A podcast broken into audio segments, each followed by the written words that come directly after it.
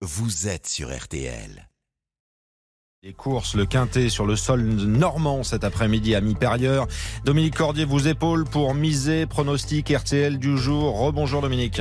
Bonjour Stéphane, bonjour à tous. Ils sont 16 au départ du quintet cet après-midi sur l'hipporome de Caen. C'est le prix de la ville de Caen justement, long de 2450 mètres avec au départ des trotteurs d'âge.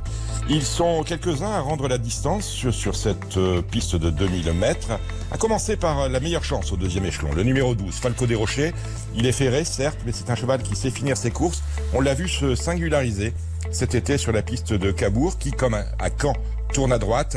Il va se plaire sur ce parcours. Il a déjà scoré sur l'hipporome de Caen. C'est une belle chance, au moins pour les places. Attention donc au numéro 12, Falco des Rochers, outsider de RTL. Je vous rappelle, Stéphane, ma sélection, avec en tête le 10, Gino Viva, devant le 6, Gamin des Îles, le 4, Harmoniously, le 12, Falco des Rochers, c'est l'outsider de RTL, le 3, Happy Danica, le 9, Glamour Eagle, et enfin le 14, Étoile de Kenny, le 10, le 6, le 4, le 12, le 3, le 9 et le 14 pour un départ à 15h15.